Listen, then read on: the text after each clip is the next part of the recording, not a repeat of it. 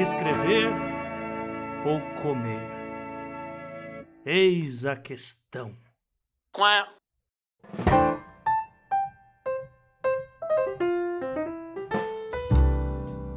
E bom dia, boa tarde, boa noite, você que está ouvindo este conteúdo extra do Eis a Questão. Se você está ouvindo isso, então você assina a gente pelo Orelo. Muito obrigada. E se você quer saber mais sobre o assunto, fique aqui até o final.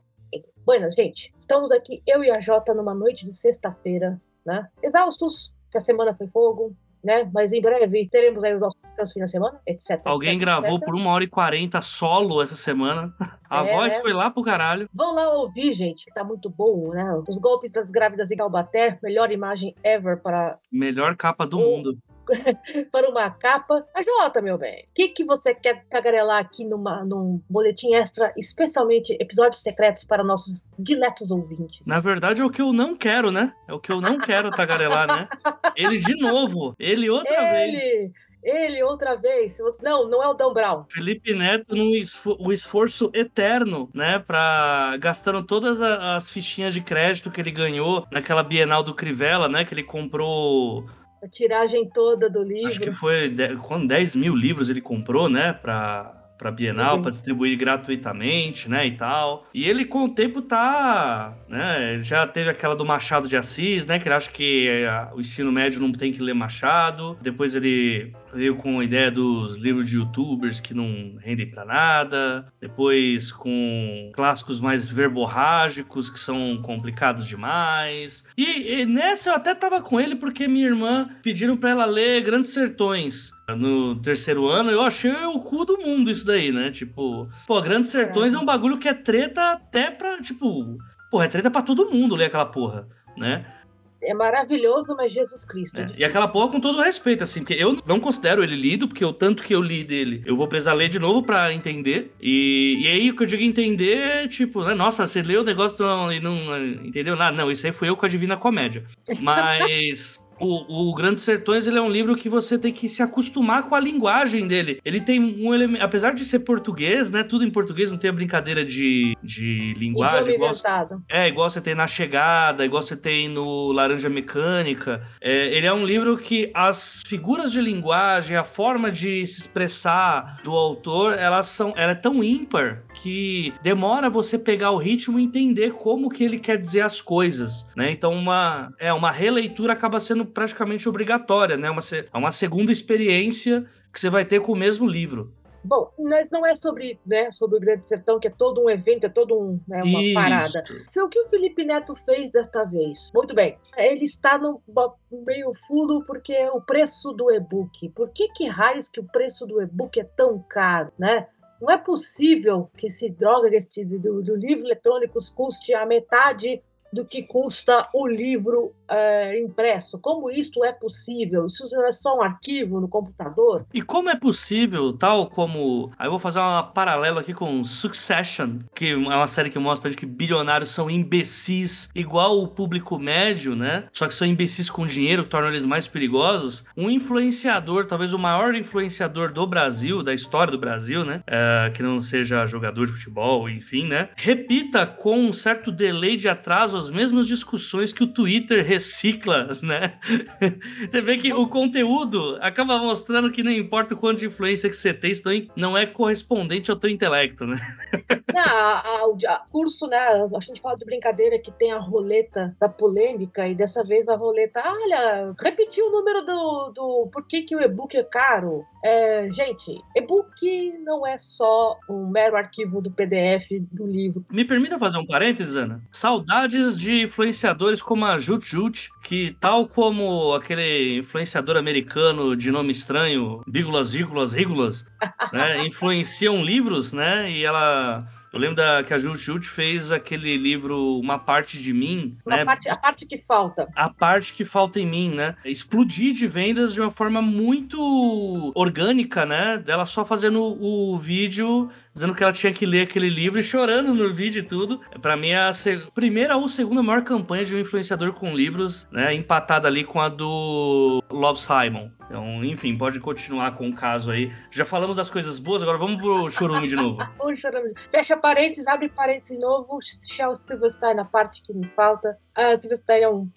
é um grande desenhista de livros para crianças, então fiquei muito contente que a Jute falou dele, porque, oba, chegou no Brasil, enfim. Nossa, é louco então, ser para criança aquele livro, né? Nossa, tipo, é. Ele, é, ele é muito universal, na real, mas enfim. É, mas os livros mais cruéis para as crianças costumam, né, funcionar, vídeo Peter Pan, mas isso é outra história, fecha parênteses. Enfim, do que, que é feito o e-book por uma pessoa é. que vende e-books? Olha aí! É, é, é, né, a Dame Blanche, ela é sempre foi, desde sua fundação em 2016, focada no livro eletrônico. A gente agora que começou a ter planos para fazer o livro impresso. Por que, né? Ana? Por que vocês quiseram apenas livros eletrônicos de início de carreira? Porque eles são de, de distribuição mais fácil do que o livro impresso. A gente começou com pouco capital, quase nenhum capital, né? E aí você tinha que considerar que o livro, além do custo da produção do livro em si, né? Aí você tem capista, revisor, pagar o autor, porque precisa pagar o autor, né, gente? Todo o processo tal, registro na Câmara, que na época ainda era da Biblioteca Nacional, você vê quanto tempo que a gente começou essa porqueira, que agora é da Câmara Brasileira do Livro. Ah, você tem esses custos de impressão e aí você tinha os custos de distribuição. O que, que é custo de distribuição? Mandar para a livraria e garantir que chegue na livraria, também chegue na, no atacado da, no estoque da Amazon, etc. Isso tem um custo. E é por isso que a gente tem aquela coisa irritante de frete grátis, exceto o Norte e Nordeste. Mandar um livro livro para Boa Vista está mais caro que mandar o livro para o Rio de Janeiro. Se quiserem uma discussão melhor sobre isso, tem o episódio que eu gravei sobre o fim dos Correios, né? No caso, quando os Correios tinham sido vendidos, que eu gravei com o Eduardo Costa Pinto, que é um cara, assim, uma das maiores mentes do nosso país. É uma honra ter gravado esse episódio, inclusive, caralho, foi tipo, eu consegui arranjar um, uma das grandes mentes do Brasil para conseguir falar sobre a distribuição, sobre as questões que a gente tem com relação à malha dos Correios, à malha das distribuidoras, e lá você pode ter uma noção melhor do porquê que existe esse rolê do frete grátis, menos para Norte e Nordeste. Segue o card depois aí, gente, com certeza o Jota vai botar aí embaixo. Então, por que, que a gente começou com o livro eletrônico? Porque, primeiro, né, o preço do livro eletrônico é o mesmo em Boa Vista ou em Porto Alegre. É o mesmo país todo, mundo todo, inclusive. Quem compra a gente, os livros da DB estão disponíveis na Amazon, França, Amazon, Estados Unidos, Amazon, Inglaterra, Amazon, Alemanha. Inclusive, a gente teve livros que foram comprados em locais assim extremamente suspeitos. A gente já teve livro. Eu lembro até hoje que a primeira venda internacional que a gente fez na DB que apareceu no relatório foi uma cópia do Lobo de Rua na Finlândia. Se você é um brasileiro na Finlândia que leu o Lobo de Rua e comprou pela Amazon, manda um oi, né? Que te manda os próximos lançamentos. Então o preço ele é único país pro país todo e chega na hora. Eu sei, existe as limitações do livro eletrônico, eram piores ainda em 2016, mas era uma escolha, né, de como é que se distribui isso para além do eixo Rio-São Paulo e no eixo bastante bastante reduzido dentro de Rio e São Paulo. Sem falar que acho que é um ponto muito importante a gente colocar Lobo de Rua como, talvez, dadas suas devidas proporções, ele pega uma época muito, de forma muito parecida com o que foi o Alta Maga Josefa, né? Que eu acho que foi um dos livros de ficção especulativa que mais explodiu de gente começando a comprar o digital que tinham que ler aquilo, né? Se tinha essa discussão se o livro digital ia acabar com o livro físico, se tinha a discussão de por que, que as pessoas não leem digital, que ler digital é ruim, que gente com fetiche encheram do livro. E aqui, muitas aspas na, no fetiche, né? Mas foi uma aposta que a Dan Blanche fez, uma proposta muito da hora. E hoje a gente vê outras editoras chegando com essa proposta. E a editora Dan Blanche foi a vanguarda nesse rolê. É, e nesse sentido, sim, né? Oi, Paola, oi, Jana. Era aquela coisa de, olha, tem que ler. E por enquanto, eu não. Em 2016 e 2018, que foi quando a primeira edição da Maga pela, pela DB, a gente não tinha condição de fazer nem o que o, o, chamado POD, Print on Demand. Hoje em dia você já tem algumas editoras que estão fazendo Print on Demand. A DB vai entrar nesse mercado. A gente está começando a trabalhar, né? Uh, como passar o nosso.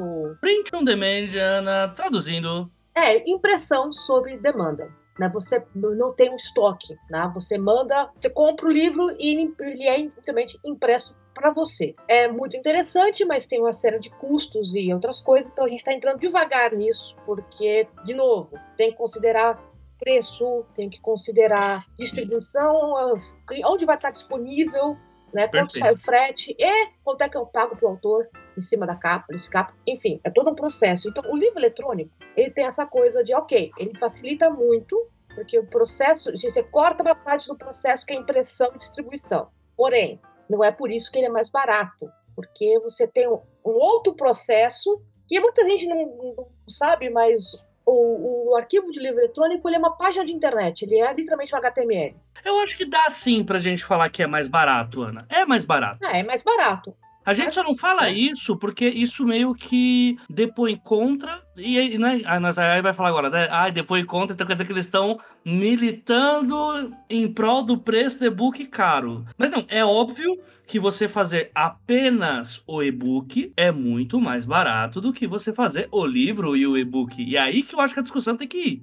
É, mas só para assim, uh, esclarecer para o pessoal que não sabe, né? ele é uma página de HTML gigante. Uh, e é por isso que quando você tem o Kindle, por exemplo, você pode trocar a letra, aumentar, diminuir, etc. Ele é um comando de computador que demanda um programa, programas específicos para fazer. Então você coloca, você não se não joga o livro no programa também. Isso aqui não é pastelaria, como costumam falar em jornalismo e publicidade. Você tem alguém especializado de preferência né? Consegue organizar essas páginas para você ter uma experiência de leitura ok, não ficar bagunçado. Instalar imagem, que é um saco.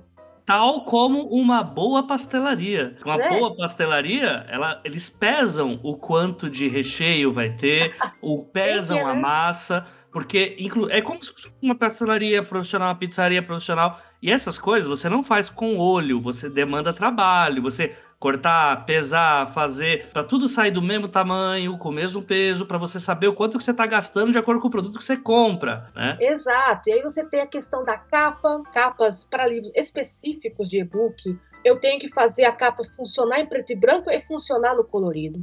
Dependendo do seu Perfeito. e-book e do seu reader. O índice tem que funcionar, a nota de rodapé tem que funcionar. ah, alguns, alguns livros você tem compra dentro do livro, pesquisa dentro do livro, o que o Kindle faz, que é o X-Ray, que tem definições extras. Você não sabe o que, tá, o que, significa, qual personagem ele tem lá na fichinha dele. É todo um programa. É todo um processo. No caso de livros como o do Jim, por exemplo, o do Serviço de Entregas Monstruosas, que é um livro que ele vai ter, que ele é bem legal para e-book, né? Porque ele tem uma interatividade diferente com o e-book.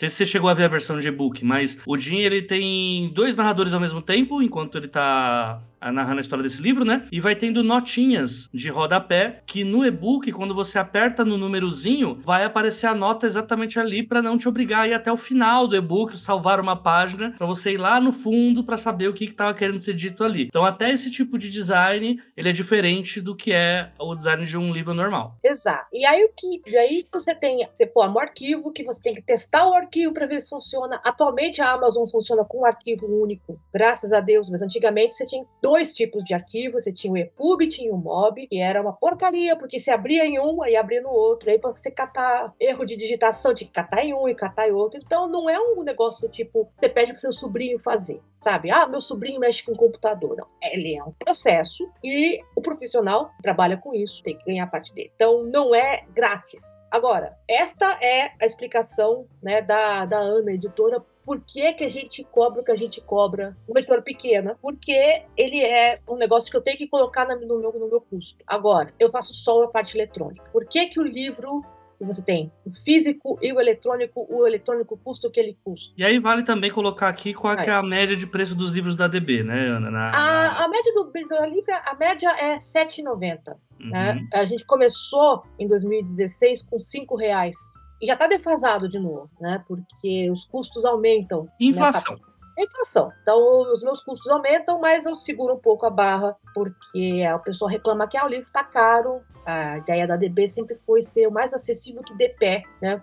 Para todo mundo conseguir participar. O famoso por menos dê um pastel de você ler um livro. Um pastel aqui em São Paulo tá 10 contos por 7,90. Eu acho que tá dando para segurar, então, né? Por enquanto. Né? Porque eu vou fazer a feira, né? E tenho esse pequeno problema. Né? Que a grana, antigamente, ah, so- sobrava a grana, eu vou comer o pastel. Agora não, tem que colocar o pastel na conta, senão eu me lasco. Né? Ou é o tomate ou o pastel. Que drama. Né? Pro- Problemas da, da, da dona de casa moderna. do brasileiro raiz que está acostumado a comprar o pastel com troco na feira. O pastel não é mais o troco. Não é mais o troco, tem que incluir na, na lista de compra. Então, ok. Bom, de novo, a gente, o problema dos, dos, extras é que a gente vai de São Paulo a, a São Paulo a Niterói passando por Belo Horizonte, né? A Z passando pelo, pelo Alfa. A gente tem a questão do livro físico mais livro eletrônico. Por que, que ele custa? Aí agora eu vou jogar para Jota que ele tem opiniões a respeito. É, na verdade não são nem opiniões, né? É simplesmente matemática. O nome da minha opinião é matemática, né? Porque, tipo, dizem que é uma ciência exata, né? Então vamos usar a ciência exata ao nosso favor dessa discussão, né? Para mim, o maior problema dessa, do argumento do Felipe Neto é que o Felipe Neto, tal como boa parte das pessoas que são 30 a mais, né? Chegando ali nos 40, vem de uma realidade que tem a vida on e vida off, né? A gente cresceu com a internet assim, né? O que eu faço off, eu não falo on. Parênteses, eu tenho 42, hein? Não vale. Aliás, isso é regra? Não, mas isso é um fato. Eu também vivi a, a vida on e vida off. E que isso repercute em tudo. A gente não tá vendo aí no cenário político gente querendo cometer crimes na internet, porque teoricamente o que você fala na internet não é como se você falasse na vida real, né? Tá tudo bem. A internet pode ser nazista, por exemplo, né? Tá tudo bem. Não é na vida real, né? É só palavras escritas, né? Não é crime. Obviamente é crime, né? Só que por a gente não ter uma legislação que ela coloca é, igualitariamente as coisas que nós fazemos na internet com o que é feito no nosso cotidiano offline, entre aspas, né? se é que ainda existe offline, desde o advento do smartphone. Ah, enfim, o que eu tô querendo dizer é que quando a gente vai falar sobre livro físico e e-book, a gente tá falando da mesma raiz de produto. A conta do Felipe Neto, ela só dá certo. Por exemplo, ele pega lá um livro que ele físico tá 55 e o e-book tá 45. A conta dele é que o e-book tem que ser muito mais barato porque é de graça fazer e-book. Tipo, é, não é como se cada e-book que você vendesse você gastasse obra-prima, né? Papel, capa, trabalho das pessoas. Só que, assim, é, porque quando você vai para o e-book ser feito, todo o processo de diagramação, de revisão, de leitura crítica, uh, capa, diagramação, de novo, citando, eu sempre cito diagramação mais de uma vez, mas todos esses pontos, eles estão na conta do produto final. O e-book, ele faz parte deste trabalho que está sendo colocado junto quando você contrata a história do autor. Então, como a gente vive no mundo capitalista em que a editora está fazendo um, um aporte na obra do autor, a editora está arcando com 100% dos valores para que a publicação seja feita, automaticamente, para ela conseguir bater esses gastos, ela vai colocar a conta em todos os produtos. O mercado, e aí eu posso falar isso aí com propriedade, aqui no, no Itaquera teve uma. Na época quando eu morava em Goianás, tinha um rolê de pessoas que estavam ilegalmente vendendo televisões a metade do preço, que eram de cargas que eram extraviadas e, e com certeza era fita dada de dentro, de, de dentro fábrica. do próprio mercado. Não, do próprio mercado. Mercado né? mesmo? E aí o mercado fazia a compra e aí na, na hora de repor os produtos sumia televisão e as pessoas das vilas, locais próximos, as quebradas das favelas compravam algumas televisões por metade do preço. E aí o cara administrava da forma que ele queria, né? Uh, isso faz muito tempo, tá, gente? Eu, não, eu era menor de idade, não faço ideia como que isso era feito, mas o fato é, o que a gente sabe de logística de mercado é que quando há alguma perda de produto, vamos supor, se você rouba um bombom do mercado, sim, é esse tipo de exemplo que eu estou usando. O mercado ele não vai perder dinheiro, porque aquele dinheiro que falta no, no, final do caixa, ele vai colocar um centavo a mais em cada outro produto, no feijão, no arroz, no... de forma que quando aquilo for comprado, o mesmo valor que ele receberia com a TV ou sem a TV vai ser recebido. Por quê? Porque ele tem que abater aquelas coisas para bater as contas no final. Agora, não falando sobre o exemplo de furto e tal, a editora ela precisa também abater os gastos que ela coloca naquele livro. E o e-book faz parte disso. Então, por isso, é, o e-book fica um pouco só mais barato que o livro, porque ele faz parte dessa mesma cadeia de produção e não vai sair como se fosse de graça. Até porque senão você estaria incentivando as pessoas a comprarem o produto mais barato e deixar de comprar o produto onde mais é gasto da editora. E aí você, obviamente, ia causar uma bolha de conteúdo físico e provavelmente ia ser um tiro no pé que as próprias editoras dariam. Welcome to the capitalismo. É assim que funcionam as coisas. É, a gente tem muita tendência né, a ver com o e-book como brinde do livro físico. Tem alguns, por exemplo, o livro técnico costuma vender né, o livro eletrônico como complemento do livro físico. Uh, até porque o livro eletrônico, no caso dos livros técnicos, você consegue dar atualização literatura, atualização do tema mais rápido. Como a Jota falou, a ideia do e-book dentro da editora publica os dois, os dois tipos de publicação. Nossa, essa foi péssima. Né? Eu, eu ainda sou escritora. E trabalha com os dois tipos de produto. Bom, uh, o livro eletrônico vai entrar principalmente na conta de quanto vai sair para produzir isso. Ele não é, uma, não é um print nem nada. Então, e de novo, né, o cara que trabalha com diagramação de livro, de livro eletrônico, ele já é um especialista, um, funcionário focado nisso. Não é que eu vou chamar o diagrama, diagramador do livro físico para fazer a diagramação do livro eletrônico. São dois animais completamente diferentes, sabe? Mesma coisa assim, é um orangotango e um mico. Os dois são primatas, ok, beleza, mas eles não são. Você não vai dar a mesma ração para um e para outro. Então, é mais ou menos essa ideia, mas os dois são estão na mesma área no zoológico. Então é, é complicado. E o Felipe Neto deu um belo tiro no pé, né? E foi sutilmente ou não muito corrigido pelas pessoas que trabalham com isso, né? Eu não me dei muito ao trabalho, porque né, saúde jurídica é uma coisa, né? Ela, existe, e eu tô já, tipo, quando a gente tem acesso, mas, tipo, pessoa que publica livros, trabalha com livro eletrônico, assim, ah, você não falou isso. Putz, Fora o Felipe Neto tinha uma empresa de coxinhas. coxinhas. E eu não tô falando sobre é, o padrão econômico dele, que é de um coxinha. Mas com certeza, na empresa de coxinhas do Felipe Neto, para o preço final do valor da coxinha, ele não colocava apenas o valor da, do que era entregue. Ah, mas o papel que você vai usar na embalagem para entregar de é de graça? Não! Ele vai comprar uma porrada de embalagens e o preço daquela embalagem vai impactar no valor final da coxinha. Ah, mas eu tô pagando pela coxinha, eu não vou comer o papel. Foda-se. Para entregar aquela coxinha, também tá o custo, não só das pessoas que fizeram do material que foi feito para comprar, mas também o custo de você ter o aluguel do local, o custo das embalagens que você vai gastar para ser enviado, o preço do, da energia elétrica do local. Ah, mas eu tô comprando coxinha, tô comendo coxinha, não tô comendo eletricidade. Foda-se, você tá comendo o fruto de toda uma cadeia de produção. E toda essa o valor dessa cadeia de produção vai estar inserido naquilo que você está comprando. É, é, é, capitalismo básico isso, tipo, é aula básica e simples de logística. Tipo, é isso que me deixa muito impactado desse tipo de argumento vir de um cara que é considerado um empresário empresário. Porque aí, tipo, você para pra pensar, tá, mas da onde vem essa ideia? E para mim é uma grande soma tanto dessa mentalidade on-off que a geração dele teve, mas também com esse rolê que a gente tem de considerar o livro um objeto de luxo. Como assim o livro, essa coisa que vai ficar na minha estante ali mostrando o meu intelecto e mostrando o quão gabaritado eu sou, tem o mesmo valor do que vai ficar no e-book, que é tipo você pôr a Mona Lisa atrás da geladeira, que ninguém vai ver, né? Ninguém abre o seu Kindle, você não deixa o Kindle exposto na sala com a, a set list dele, né? Que você vai usar pra, pra ler.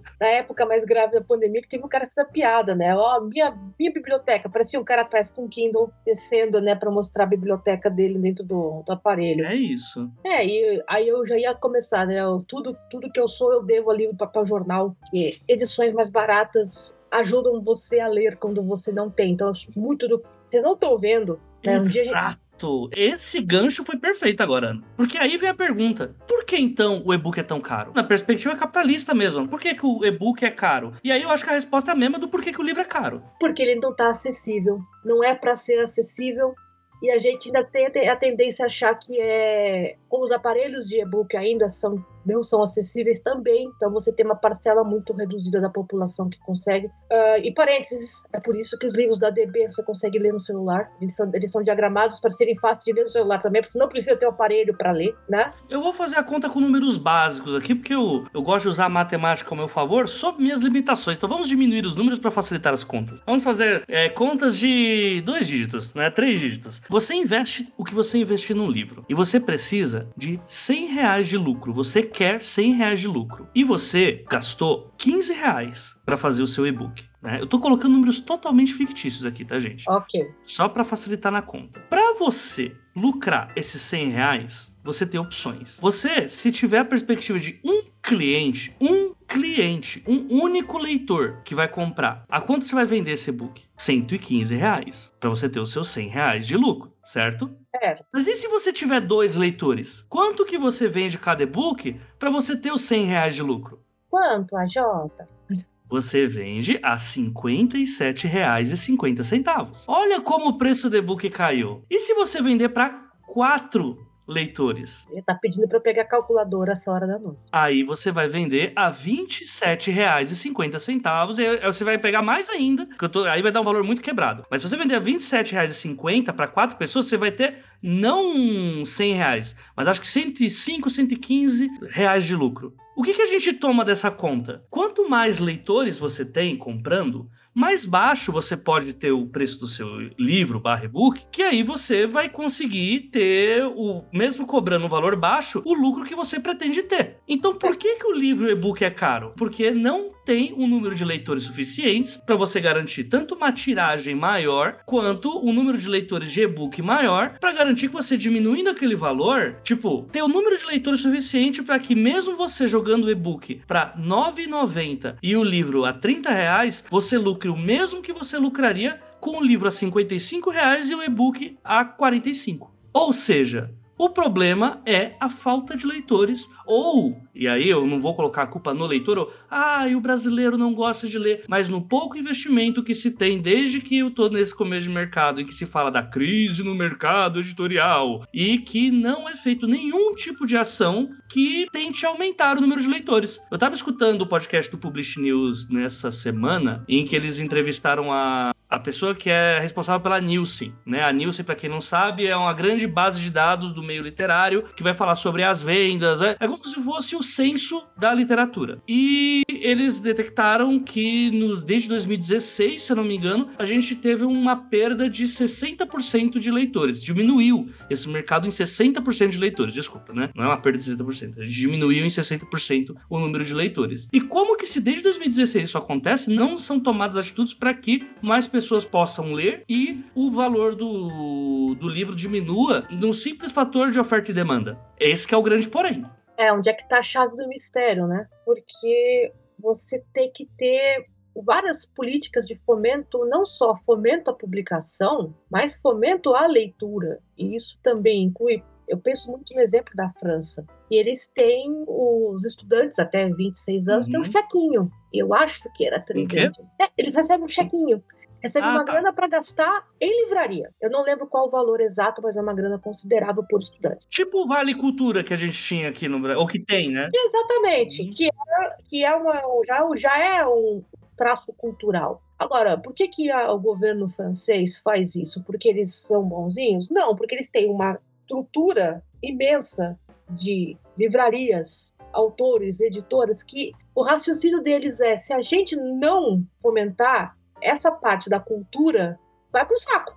Então, como é que você fomenta? Você tem que criar o leitor desde pequeno. Então, ok, você ganha um chequinho. Se você vai gastá-lo com quadrinhos, ou se você vai gastá-lo comprando livros, o, livro cabeçudo, livro água com açúcar, é, mangá, quadrinho, tudo que você compre, que você gaste o chequinho na livraria, da gira, os livros andam e você consegue ler, né? Então você tem, ao mesmo mudando assim de para Chihuahua, é o mesmo estímulo que a gente tem com música. Por que que as rádios brasileiras, por que que o, o Spotify, abre o teu Spotify, você vai lá ter o top 100 mundial, top 100 América Latina, aí você vai ter o top 100 Brasil. Se você for parar para comparar, o top 100 da maioria dos países ele é pautado por música dos Estados Unidos. Então, a Taylor Swift vai estar no top 100 de muitos locais. Em alguns países, no entanto, uh, o top 100 ele é quase todo de idioma nacional. Por que, que isso acontece? Porque a gente tem uma reserva de mercado da música brasileira na rádio. Ela começou. E, e, ela não isso, ela, a nossa reserva de rádio de música para rádio, acho que é dos anos 80. Uh, ah, eu acho que é 25%. Você é obrigado a ter, ao tocar na rádio, pelo menos 25% de música brasileira. Velha, nova, dane-se, tem que ter. A França também tem essa reserva de mercado, a Itália também tem essa reserva de mercado. A Argentina colocou essa reserva de mercado por conta da Guerra das Malvinas, o que é uma coisa muito engraçada, porque eles proibiram música, música cantada em inglês durante a guerra, e isso estimulou o mercado que já existia, né, o mercado de música rock em espanhol, Uh, e acabou né, meio que estimulando isso tudo. Aí, mas música brasileira, tem essa reserva. E aí, o que acontece? Tá bom, mas não tem música pop, eu tenho uma rádio pop, e eu não tenho, eu tenho que enfiar música brasileira, não tem. Ah, não tem? É, se encontra, você acha. E de você ouvir na rádio, você tem uma geração de pessoas que ouviu Tá, eu consigo fazer igual, eu consigo fazer melhor, sobe. Eu consigo fazer isso também, sobe. E o, e o padrão vai subindo a um ponto de você ter um top 100 que é cantado em português, que é um dos poucos é, charts, como se fala atualmente, que não é com 100% ou não é de maioria de música estrangeira. Qualidade da música é discutível, é, lembrando é, sempre... Não, ninguém tá falando sobre o que é arte e o que não é. é não, assim, a parênteses que eu sempre falo, o gosto é uma equação de vários fatores, não me encham a paciência com isto. A gente quer conversar sobre isso, a gente conversa isso em outro programa. Fecha parênteses. Mas é isso. Então, a gente tem que pensar também numa ideia de será que a gente consegue fazer isso na literatura? Porque o que muita gente fala, o que, que garante que o livro vende? O governo comprar para distribuir na escola. É um, um dos Tem muita editora que vive só disso, inclusive, né? E aí que eu acho que é, que é um tema complexo, e aí que cabe muitas camadas aí de discussão, porque, por exemplo, essa estratégia da, que a França usa já não é algo que me agrada, porque é, eu não gosto muito da ideia do Estado pagando, é, porque no fim é, é, é, dinheiro do nosso imposto indo para editora. De qualquer forma, tá sendo pago. Tipo, não é como se fosse, ai, ah, só como o Estado é legal, está dando, fazendo fomento à literatura. Não, as editoras estão ganhando com isso, estão ganhando. Tá, susten tá sustentando a cadeia produtiva. É uma maneira né? Só que quando a gente fala sobre, quando a gente vê os grandes nomes do mercado falando sobre isso, né? Grandes nomes dadas devidas proporções aí, né?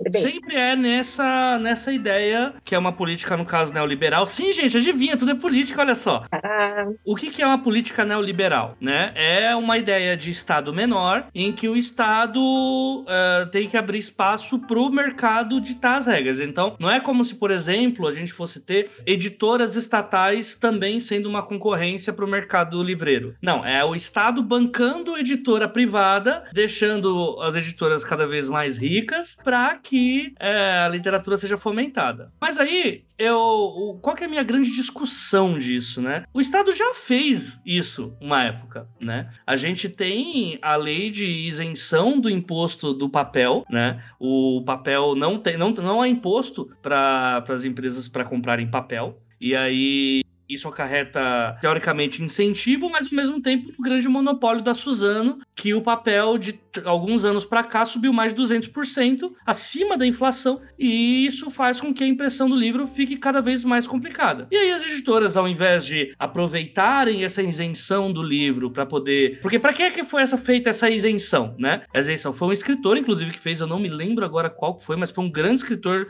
clássico brasileiro. E aí, esse incentivo é para quê? Para que pobre possa comprar livro, certo? Mas aí você olha, eu já falei isso em vários episódios aqui dos trabalhos. Dos dois trabalhos, no caso, é a questão também. O livro, o produto livro, ele é vendido para as massas pobres? Não, não é. O, o livro é um produto feito para a classe média. É um livro no preço que a classe média consegue comprar, é vendido nos locais que a classe média frequenta e os eventos literários são feitos nos locais que a classe média frequenta. Então, assim, é, esse incentivo foi um incentivo do governo e que não houve uma resposta mercadológica que tenha fomento à literatura para a maioria das pessoas, para que assim a gente consiga falar, não, estamos tendo aqui uma colaboração entre Estado e mercado. Não, isso não aconteceu. Aí hoje a reclamação que, que os grandes donos do mercado têm é, ah, que editora é o PND, né? O Estado não compra livro suficiente das editoras, que a tiragem do PND é, é, pequena. Ah, que o Estado investiu pouco na compra de livros para distribuição nas escolas, para distribuição pública. E aí, cara, é, é aquilo. Para mim, uma coisa ela leva a outra. Se o mercado ele não dá sinal de que ele está disposto a, a, trazer a literatura para mais pessoas, eu não vejo nenhum motivo para a gente ter mais investimento do do Estado ainda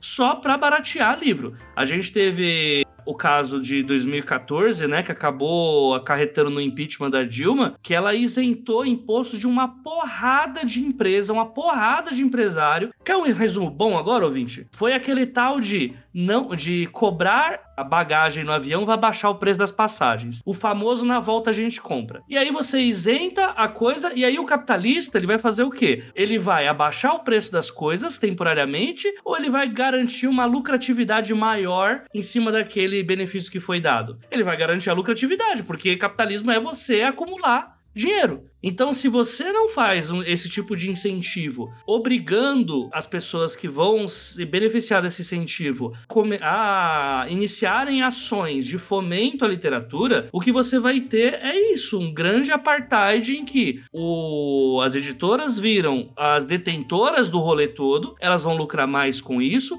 e na hora que essa bolha estourar, o objetivo inicial da coisa não vai estar sendo cumprido. Que é isso, você tem o um incentivo para que pobre compre livro, mas o livro não é vendido para a pessoa que é pobre. E aí, quando vê o Paulo Guedes falar, ah, eu vou acabar com essa isenção, porque hoje é só rico que compra livro. Eu não acho que ele está errado. Tipo, o argumento dele não está errado. Entende? Pra você ver o relógio quebrado da hora certa duas vezes ao dia. Não, a, acho canalha, completamente canalha. Porque ele não ia ganhar quase nada tirando esse imposto do livro. Mas é. o argumento não está errado. A isenção não está cumprindo com a função que ela tem. Exato. Eu fui pesquisar aqui ver qual era o autor, não achei. Então, se você sabe, ouvinte, manda pra gente. Eu tava pensando numa outra coisa aqui também, uh, que a gente tem ideia de que ah, os países de primeiro, dito ah, ah, primeiro mundo, porque eu sou velha, né, sul global, existia quando eu era criança, dessa ideia da biblioteca pública como maneira de incentivar a leitura. A plateia rotativa que não sabe, eu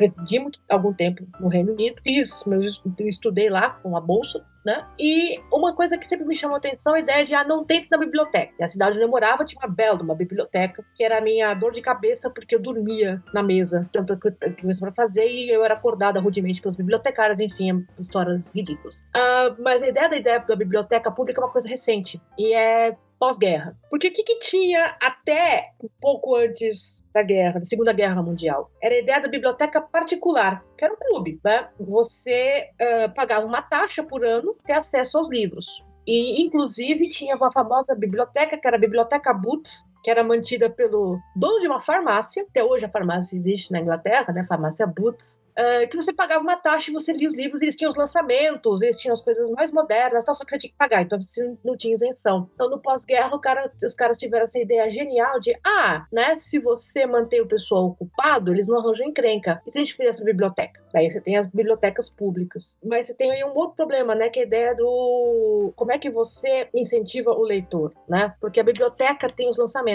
também tem isso. E tem mais uma coisa também que é engraçada pessoa quem idealizou o projeto Jorge Amado. Nossa senhora, a gente já tirou num, caiu no outro. Obrigada, Jota, que eu procurei aqui e não achei. Achou. Vivo Jorge Amado, por vários motivos. Ah, e aí a gente sempre bota, ah, quando o pessoal fala assim, ah, o preço do livro tal, sempre citam a história do, dos meus heróis pessoais, que é o Sir Alan Lane, fundador da Penguin, ah, que tudo que ele queria era um livro para poder ler na porcaria do trem voltando para casa. É sempre assim, a, a história da Penguin é isso, né? O cara só queria um livro e não tinha uma porra de um livro a quilômetros de distância, só tinha tranqueira, então tá bom. Eu vou, lançar, fazer um livro que custe o mesmo que um maço de cigarros. E os primeiros livros da Penguin, eles realmente custavam o preço de um maço de cigarro. Hoje em dia, não mais, né? Mas a ideia dele sempre foi assim: não, a gente vai fazer livro barato. Se você quer ter o livro na sua biblioteca para exibir, a gente tem. E a Penguin tem as versões com capa de tecido, ou com capas maravilhosas. Eles lançam 15 versões da Jane Austen, cada uma com uma capa de vez e fazer coleção. Mas se você quer ler o livro, só ler o livro, eles têm a famosa, o famoso livro de papel jornal. E sim, ele desmonta, ele desmilingue, ele fica marrom. Tem alguns livros, vocês não estão vendo. A gente vai ter um dia gravação ao vivo aqui da dois a questão dos trabalhos público. Os livros atrás de mim, na biblioteca, alguns estão no estado, famoso estado lastimável. Por quê? Porque já foram comprados usados. E eles eram livros, são livros, né? Transmontaram, de papel jornal. É o cosplay de Alexandria da Ana. é, né? Sem a parte do fogo. Sem... Não, pelo amor de Deus. Case-se com o professor e você ganha isso. Os livros são usados. Eles são, aliás, eu, sou, eu casei com o cara que sustenta a estante virtual no Brasil. Porque a gente compra em sebo. E eles são para serem lidos relidos e desbilinguidos. Então você tem essa questão do que a gente mencionou, o livro como um produto de luxo, uma das coisas que mexam o certo. E, né? e, tem uma coisa aí que é, eu acho que é importante, que é, assim, são coisas que deveriam ser óbvias, mas a gente, muitas vezes, a gente desaprende a ver o óbvio, tal como a gente desaprende é, por morar na cidade e acha quase uma bruxaria ver os nossos avós. Inclusive, eu perdi minha avó essa semana, mas ela era especialista em fazer isso, hein? Quando batia um ventinho diferente, ela já sabia. Opa, vai vir chuva. Com um ventinho no meio da cidade, ela conseguia saber quando que ia vir chuva. Nem todo mundo tem essa skill. A gente consegue saber quando vem chuva, quando a nuvem preta tá chegando. Não. O cara de campo, a pessoa do campo, ela já sabe o vento que precede a nuvem que vem a chuva. Há coisas óbvias que a gente desaprende a ver. Como, por exemplo, ver o caminho do dinheiro. O nosso mercado, quais são as editoras que têm inovado uh, ultimamente, né? A gente tem o exemplo da Kozak, que acabou falindo, né? Que era uma editora que fazia livros de luxo. Depois da Kozak, a gente vai ter a Dark Side, que é uma editora focada em terror com livros de luxo. Exato, a Dark Side é para você colocar na mesa de centro. Exatamente. A Kozak Naif também. E mesmo os livros dela que são publicados nacionais também são, são versão de luxo. E a gente tem a Antofágica também, a mesma ideia. E por que a gente tem um mercado que está indo mais para essa ideia de vender edições de luxo do que uma proposta de, por exemplo, livros de bolso ou uma ideia de paperback? Porque o mercado não aponta para isso. E se ele não aponta para isso, para onde ele está apontando? É para uma disseminação de mais leitores ou é para uma gourmetização da literatura? Tá muito claro qual é o caminho que está sendo usado. E aí, quando eu falo sobre a so... que aí vai, com certeza alguém vai estar tá discordando de mim, escutando isso e falando: "Ah, mas você tem que ver que é caro fazer isso, tem que ter verba do estado, porque de todas as editoras estão falindo". Eu discordo disso absurdamente, porque no capitalismo não existe empresa que está falindo e que continua anos ainda trabalhando. Editoras que lugares que estão falindo, eles falem. Então, assim, a, por exemplo, a Companhia das Letras, ela fez a impressão do. a reimpressão, ou melhor, a impressão em formato de livro do Sobrevivendo no Inferno do Racionais MC, ah, no aniversário de 30 anos do maior grupo de rap da história, provavelmente mundial. Sim, estou contando inclusive os rappers americanos. E, tipo, cadê as campanhas da editora na, nas quebradas, que é o local onde você tem o público dos Racionais? Ah, uma biblioteca lotando pra você ter a venda do livro com os caras, mesmo que individualmente, indo conversar, dar uma palestra. Fazer... Eu vi isso acontecendo em fábrica de cultura idealizada por gente que é guerreirinha, tal como funcionários de biblioteca que estão lutando contra o mundos e fundos para conseguir manter a coisa funcionando mas você não vê essa descentralização da literatura acontecendo. O que você vê são eventos acontecendo nos grandes centros, a literatura sendo cada vez mais gourmetizada, tal como qualquer tipo de arte. Inclusive, eu estava na atividade do partido essa semana e estava vindo um menino lá falar com a gente sobre a gente entrar na parte de circo. Por exemplo, porque a... todos os editais de circo são pegos por pessoas da Vila Madalena. O circo, que é tradicionalmente uma coisa periférica, que é a arte do... da rua para rua. Então, a gente tem um país em que a arte ela tá centralizada em grupos que são já o status quo, né? E que aliado a isso, a lógica de que o pobre não tem que ter lazer. Que você vê as áreas de lazer sendo colocadas sempre nos grandes centros também. Ah, é uma paulista cheia, mas você não vê os parques em Tiradentes, Campo Limpo, Cambuci, é, com algum tipo de evento. Só em virada cultural, esse tipo de coisa. Agora, livro? Não, o livro, a gente tá numa fase que o, o filme tradu, o filme legendado nem pra quebrada vai, porque, nossa, as pessoas não leem nesse local. Então é esse o nível. Não, você estava falando assim do, da centralização da arte, ela é um negócio mundial, né? É uma tendência mundial. De novo, assim, o meu outro parâmetro é a Grã-Bretanha, me processem, né? Porque é onde eu, meu, meu outro eixo, que você que você tem a ideia cada vez mais dominado. Né? A gente de brincadeira, né? A Grã-Bretanha tem 300 atores e todos eles aparecendo no Harry Potter. É cada vez mais raro um cara da classe, da chamada classe trabalhadora, conseguir os papéis que levam ele para os filmes tipo Harry Potter ou Marvel, né? Porque até 30 anos atrás, você tinha vários exemplos de atores que eram chão de fábrica mesmo. Tipo, a, a, por exemplo, Liva Coleman era faxineira. Né? Michael Caine, que era tipo, ralava né, para fazer trampo de tudo. Tom Baker, o mais famoso dos, dos Dr. Who's, ele era, ele era, tipo, fez 500 de coisas. Tinha um que era assistente de coveiro e assim vai indo, né? Ah, e atualmente você tem uma redução, né, da, do incentivo público mesmo, até aula de arte na escola, que é onde muita música saiu, onde muita arte, muitos atores saiu, tudo da escola pública, e uma concentração nas escolas de arte, que é frequentada por gente rica, porque quem consegue pagar, quem consegue fazer os estágios. Aqui no Brasil já é um pouco isso também, né? Concentra nesse que eu falei no começo do programa, que é um eixo muito específico de Rio e São Paulo. A Jota fala de Goianazes e eu falo aqui da Zona Oeste. Aqui já está gentrificando, né, na, na minha área de adoção, porque eu nasci na ZL, uh, já está gentrificando, mas aqui também não chega as coisas. Quando chega, chega pelo SESC, saca? Na minha, minha região não tem uma biblioteca. Quando eu quero ler alguma coisa e vou na biblioteca, eu tenho que sair daqui para ir na biblioteca. E o SESC que a gente está falando que é uma iniciativa pública-privada. Né? Exatamente. Né? Pública-privada. Mais privada que pública, inclusive.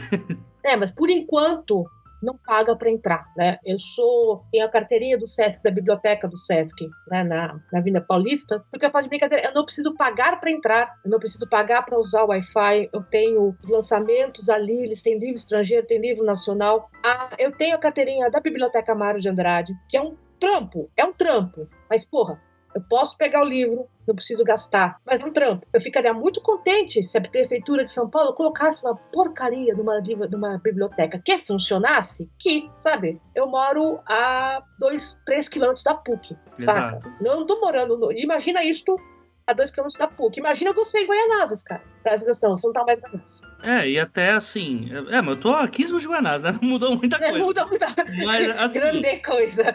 O, o rolê em si, né? Porque tudo isso que a gente tá falando impacta brutalmente na disseminação da literatura, né? Do pertencimento das pessoas ao universo livreiro, né? Exato. Aí você tem essa coisa de. Desculpa, Jota, só te interromper. Que você fala muito, e eu concordo, que assim, quando você chega na biblioteca, pô, não é para mim esse bicho. Uh, não é tipo esse, essa coisa de, tipo, se não te dão, se não te dão a, a, a chave para falar, olha, tudo bem, é seu também. Fica Exato. aquela coisa eu vejo isso muito no armário de Andrade. E aí me diz assim, como. Beleza, então se pobre não lê, beleza. Então me explica então as bancas de jornal, que antes eram os livros que a Ana fala, né? Os hotzão, é, Cheyenne e seu condutor, né? É...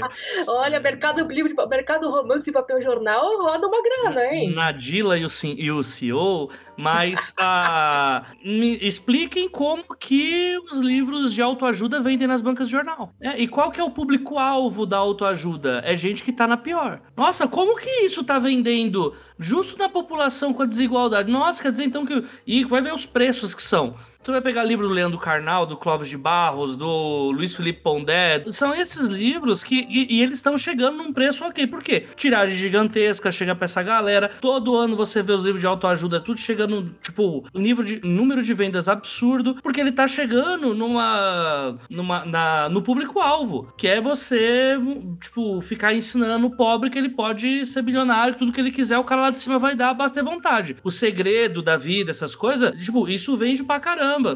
Tipo, não é como se as pessoas não lessem, né? Você vai ver esses empreendedores de, de palco, não uso esse termo faz tempo, esses empreendedores de palco, eles vendem horrores pra, pra pobre. Ah, vou ensinar você a ter seu primeiro milhão. Pai rico e pai pobre, essas porra. Agora, por que que eles vendem e, e ficção não tá vendendo? Porque eles estão no público deles, eles investiram lá, sacou? E também tem outra coisa, se for para pensar, por exemplo, o último fim de semana da Bienal, que é quando eles fazem aqueles descontos legais. Meu, não sobra nem a bancada da mesa se bobear. E o público da Bienal não é um público. Já é um, é um trampo chegar na Bienal? É. E aí faço também, aproveito para fazer aqui uma pequena propaganda, né, gratuita. Se você tem como ajudar na vaquinha da Bienal da Quebrada, por falar em acesso, os caras estão com o já estão aqui com a, com a catarse aberto para a grana da, da feira deste ano. Então, por falar em acesso, né, para fazer Exatamente. funcionar. Esse e o do Perifacon também, que esse ano vai ser na cidade de Tiradentes. Né? Isso. Né? A Perifacon ela é focada em artistas de, de quebrada mesmo e tal. Inclusive na no que define a área lá de, de criadores e tal. A tendência deles é aceitar os mais periféricos e as pessoas que já são cartinha marcada no mercado, eles não estão aceitando para garantir que pessoas que normalmente não têm espaço passem a ter, né? E isso é importante, porque são as pessoas que vão contar as histórias que podem conversar com esse público. Porque o que eu tô querendo dizer com tudo isso? Esse, essa coisa de pertencimento para aumentar o número de leitores é fundamental. Se a gente tem só um mercado que vende para classe média, Isso não impacta só o preço do livro, o, a luxuosidade do livro. Isso impacta as histórias que vão ser contadas. Então, se você não vai ter história, tipo, para pra pensar que o brasileiro não vai no cinema, mas o Tropa de Elite, quando pirateou, foi um, foi um boom, porque tava falando sobre a polícia na favela, sacou? Então, se você não tiver histórias que dialoguem com as pessoas, se você não tiver os locais de acesso, se você não tiver um preço acessível, esquece a ideia de que você vai ter livro barato. Não vai ter, porque oferta e demanda pertencimento e as histórias que dialogam. É, isso é conceito básico, básico, básico de qualquer tipo de marketing. Você saber para onde, qual é a praça que você está vendendo e dar o produto que essa praça precisa. Então, é, qual, que é o, qual que é o objetivo aqui desse, desse podcast? Né? A gente falar do porquê que o livro tá caro, né? Entender os motivos e principalmente tirar um pouco esse discurso de viés de confirmação de que ah, é culpa do Estado que não investe. Não, o, o Estado pode não estar fazendo sua parte, apesar de já ter feito bastante já, mas o mercado não faz e não dá sinais de que quer fazer. Enquanto isso acontecer, a tendência vai ser aumento e aumento e aumento, até que vai chegar uma hora que vai chegar numa situação que ela é irrefreável e que aí vai a, qualquer ideia revolucionária vai ser obrigatória, porque não vai se sustentar. É, enquanto isso, né, dá uma levantada aí do pessoal que trabalha com livros impressos no esquema de papel jornal ou papel ou capa mais, mais fácil. E eu vou aqui citar a LIPM, né? Porque os caras estão aí batalhando há 40 anos para manter os livros baratos, né? E, tipo, é um, um standard você encontrar aquele totem redondinho os livros da LPM, traduções muito boas, certo? Quadrinhos, eles também faziam, tipo, o Garfield saía direto pela LPM, ainda sai. Uh, os quadrinhos do Ed Morte, que é uma maneira de divulgação da cultura. Então, tipo, eu queria mandar um salve para os editores aí de Porto Alegre, que é LPM de Porto Alegre. Com certeza. Que é uma maneira de, né, muito interessante. Eu não vou dar salve pessoal da Martin Claret, porque a gente tem aí a, a questão da. Os livros da Martin Claret eram um troço complicado. Agora estão melhorando, tá com capa mais chique e tal, mas também é, no, no totem giratório. Muita gente só teve muito acesso a livro de filosofia pela tradução da Martin Claret. Então, uh, os mais velhos aqui nessa audiência vão lembrar dos famosos livros de Ouro, que você abria e desmontava. Mas a encadenação era horrível, mas a seleção de títulos era ótima. Você tem aí alguns players, para usar um termo de mercado, né? tem alguns players que estão né, botando aí a, a cara a tapa há anos para fazer esse negócio rolar. E aí, já que a Ana jogou essa bola aí para editores que possam nos escutar, deixando claro assim, são vocês que têm que conversar com os outros editores porque vocês vão ter mais entrada que isso com a gente. Vocês têm os números, vocês têm tudo. E para começar um lobby da vida é assim. Porque não adianta também, eu, eu não vou falar que tá errada essa ação. Segurar preço é maravilhoso. Acho de um cavalheirismo maravilhoso, acho que é bonito, mas Segurar preço só funciona se tiver uma perspectiva de eu tô segurando para quê? Se for segurar preço para aumentar o número de leitores, é necessário uma ação coletiva de todas as editoras e talvez um aceno para o Estado com lobby e que não seja um lobby que apenas visa compra em nossos livros no PND, por favor, né? para que haja realmente um motivo para que esses valores estejam sendo seguros, porque senão, cara, a tendência é que vai virar uma nova COSAC naif, vai... Beleza, não tô dizendo que a COSAC segurou o preço, mas você vai segurar preço até a hora que o mercado vai te obrigar a aumentar, porque o mercado, o público leitor está diminuindo. Quanto mais diminuir esse público leitor, mais caro vai ser para imprimir e mais caro vai ficar o livro. Aí, a última que eu ia puxar, que eu acabei, né? A Antofágica tem os livros chiques e agora está começando também com os livros chamados livros de bolso. Né? Eu fui bater aqui Noites Blancas do Dostoiévski a 20 contos de 9,90. Porra, maravilhoso! Beijo, Daniel Lameira, seu lindo né? Aliás, salve pro Lameira. Uh, em breve, com o novo curso da vida de escritor, estejam aí online para se acabar. Um curso muito bom se você quer trabalhar com livros. Eles estão com os três primeiros números desse chamado Nano, coleção Nano deles, que é literalmente de bolso. Eu já vi o livro, ele cabe no bolso. Uh, eles estão, no momento, só com Dom Casmurro, Orgulho e Preconceito e Noites Brancas. Eles estão prometendo que vão ampliar né, a, a gama desses livros, então eu estou muito de olho. A versão de Orgulho e Preconceito deles foi traduzida pela Carol Kiovato, caso aí interesse. Né? Eles dão os tradutores. O Noites Brancas foi pelo Lucas Simone. Eu, eu, eu ficaria, né? E Dom Casmurro não teve tradução, pelo amor de Santo Cristo, né? Por favor, né? Mas eles têm texto de apresentação, que eu clássico da ontofágica, né? Com especialistas tal uh, em cima. Então, é para ficar de olho. Eu gostaria muito que a gente tivesse. Eu sei que a Companhia das Letras teve um tempo chamada Companhia de Bolso. Inclusive, tem alguns textos técnicos deles muito legais aqui, que eram né, dessa linha. Inclusive, fui ler Oliver Sacks pela primeira vez pela companhia de bolso e fui ler Eduardo Said pela companhia de bolso. Acho que dava para fazer mais, dava para rodar mais, porque eram, eram edições muito boas, mas sendo bem pop, que eu sou uma, uma pessoa básica, como as pessoas dizem por aí na gíria, gente, a gente tem que pensar também na ideia dos Sete Maridos da Evelyn Hugo na versão bolso. Você tem que pensar na Paola Siviero na versão de bolso, saca?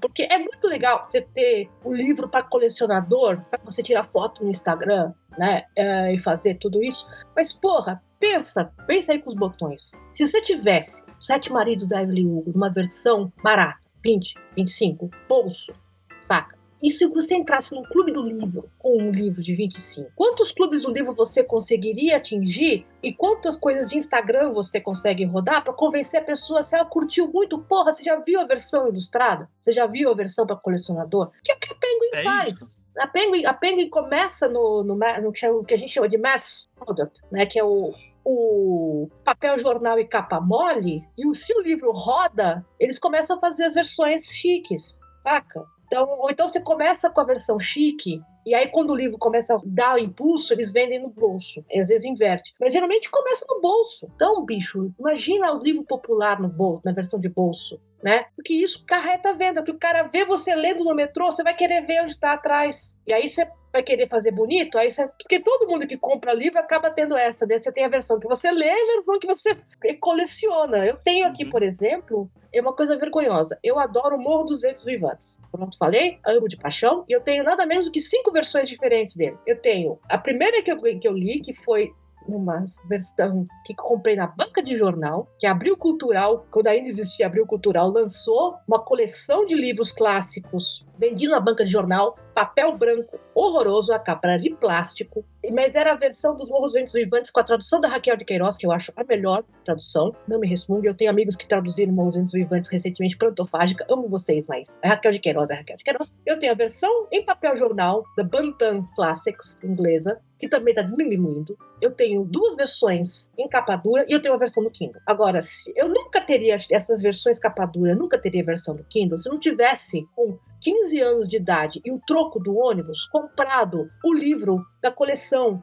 da Abril Cultural, que vendia na banca de jornal do seu Fernandes, no bairro da Moca, certo? E eu sou, muito do que eu sou, eu devo a esses livros que eu comprava na Abril Cultural. Clube do Livro, Círculo do Livro, certo? Comprava barato, lia, explodia a cabeça, queria comprar mais livros. Então, se a gente quer formar o mercado, vai ter que pensar nesses detalhes, né, cara? Tipo, olha, essa é a experiência. É como a história que eu falei da do rádio. Você ouve. Isso, se eu consigo fazer, eu consigo fazer melhor. Sobe. Coisa vai subindo a ponto de você formar né, o, o top 100 da, dos charts com música, só com música brasileira. É possível? É. Dá trabalho? Dá. Vai ter que discutir, vai ter que quebrar pau, vai ter que ver. Ah, é, é a isenção aqui, é no seu corte. É, mas em algum momento a gente vai ter que sentar para discutir isso. Não vai continuar como a gente tá, né? Esperando o milagre acontecer. Bicho, a única coisa que cai do céu é chuva e avião quebrado, uma vez a cada 10 anos. Né? Cai umas coisas ruins também, mas nada que se aproveite cai.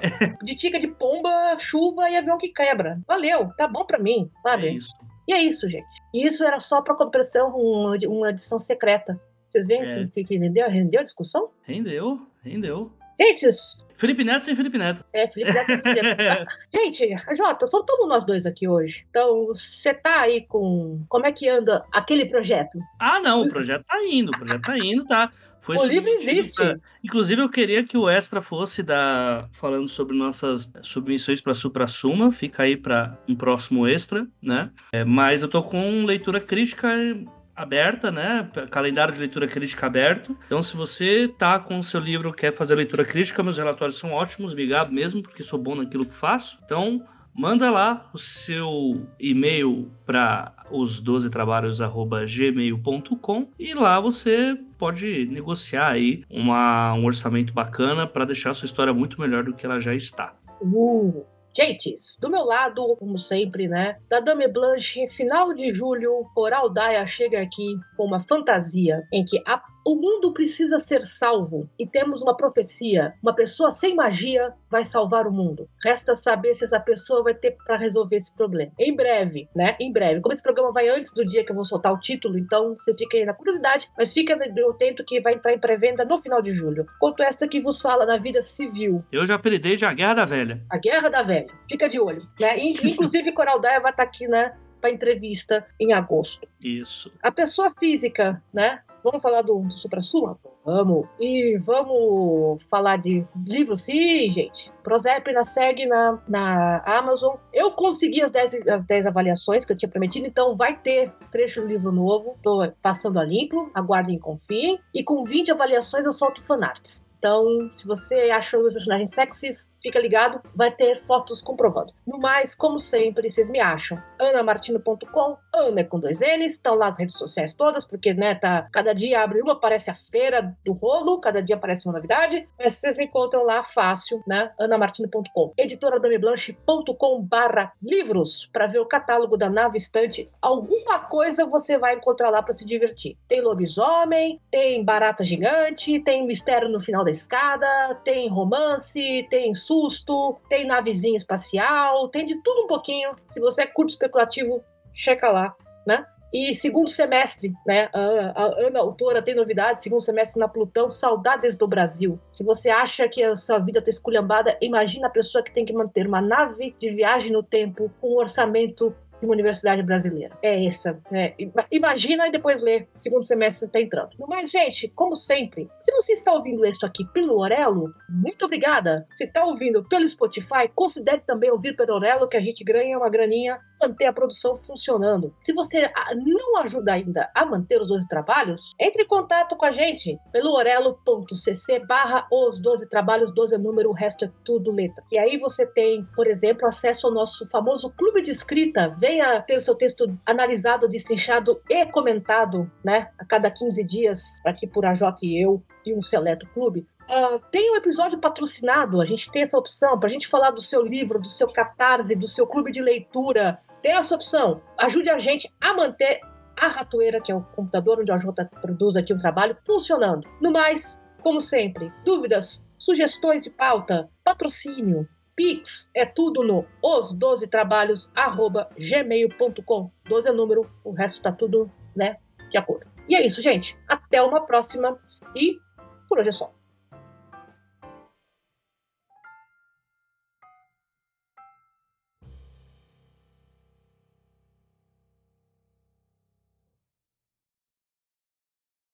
Você está ouvindo isso, então você está escutando um dos episódios extras do Eis a Questão. Mas pera, pera, pera, pera. Ah. Você está escutando, mas você não está pagando. O que aconteceu? Será que eu errei na hora de botar o feed? Será? Será? O que tá acontecendo, gente? A gente tem episódios secretos aqui para 12 trabalhos, mas a real é o seguinte: tanto para 12 trabalhos quanto pelo Isa Questão temos episódios secretos, mas seria legal a gente jogar um pouquinho para vocês do que a gente fala aqui nos episódios secretos. É esse caos. A gente começa falando sobre uma coisa, termina falando sobre outra, mas o papo sempre é bacana. Vindo do Rio a Niterói, passando por Belo Horizonte. Exatamente. Do Oiapoque ao Chuí, por aquele atalho que sempre aquele colega que não manja nada de pontos cardeais decide fazer e você demora 15 dias a mais para um caminho que você só demoraria uma hora. Então, se você está escutando esse episódio, cogite nos apoiar, porque você vai ter mais conteúdo secreto lá. A gente já tem alguns episódios gravados e a gente deixou esse aqui de brindezinho para vocês entenderem mais ou menos qual é a pegada. Esse está um pouquinho mais longo? Está, mas porque o papo dava muito pano para manga. Então, se você gostou do papo, quer ver outras vibes indo nessa mesma linha, vai lá, apoia a gente no orelo.cc barra os dois trabalhos e então é isso. Isso. Senhoras, senhores e proletariado não binário. Este podcast foi editado por AJ Oliveira.